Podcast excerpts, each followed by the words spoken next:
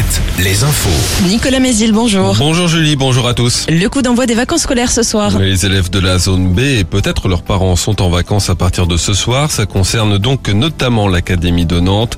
Sur les routes, pas de difficultés en vue avec euh, du vert pour tout le week-end. Malgré les manifestations contre la réforme des retraites demain, il n'y aura pas de perturbation dans le trafic SNCF. Un retrait du permis de chasse et une interdiction de le repasser pendant deux ans. Le tribunal de Saumur a condamné hier le chasseur de 63 ans qui, en visant une perdrix, avait tiré en direction de cyclistes en octobre dernier à Gênes-Val-de-Loire.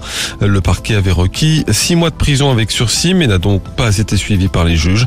Le sexagénaire devra également verser un euro symbolique demandé par la Fédération de chasse du Maine-et-Loire pour le préjudice que son acte a porté à l'image des chasseurs. Les salariés des galeries Lafayette de la Roche-sur-Yon appelés à débrayer mardi face à la situation de l'entreprise. Les syndicats ont déposé un droit d'alerte face à la situation financière du groupe propriétaire de plusieurs magasins des Galeries Lafayette et qui possédait déjà Camailleux liquidé en septembre et Gosport en redressement judiciaire. 150 parents d'élèves ont manifesté hier à Angers devant la préfecture où se réunissait le comité départemental de l'éducation nationale. Ils protestent contre la fermeture de classes annoncée pour la rentrée prochaine. 64 fermetures pour 35 ouvertures.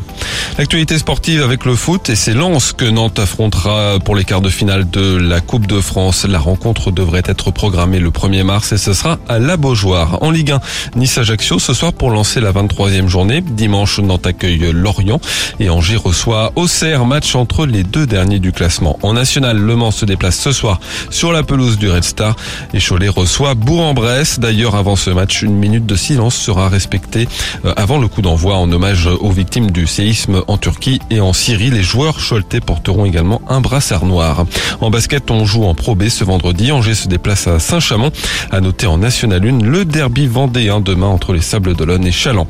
Les sorties du week-end, le salon des vignerons indépendants pour la première fois à Angers au centre des congrès à partir d'aujourd'hui jusqu'à dimanche.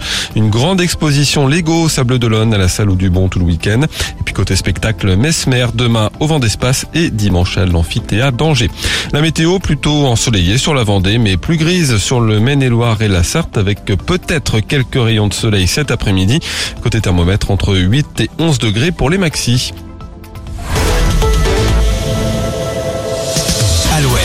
Alouette, le 6-10, le 6-10 de Nico et Julie. Et nous sommes ravis de vous réveiller ce matin encore nouveau.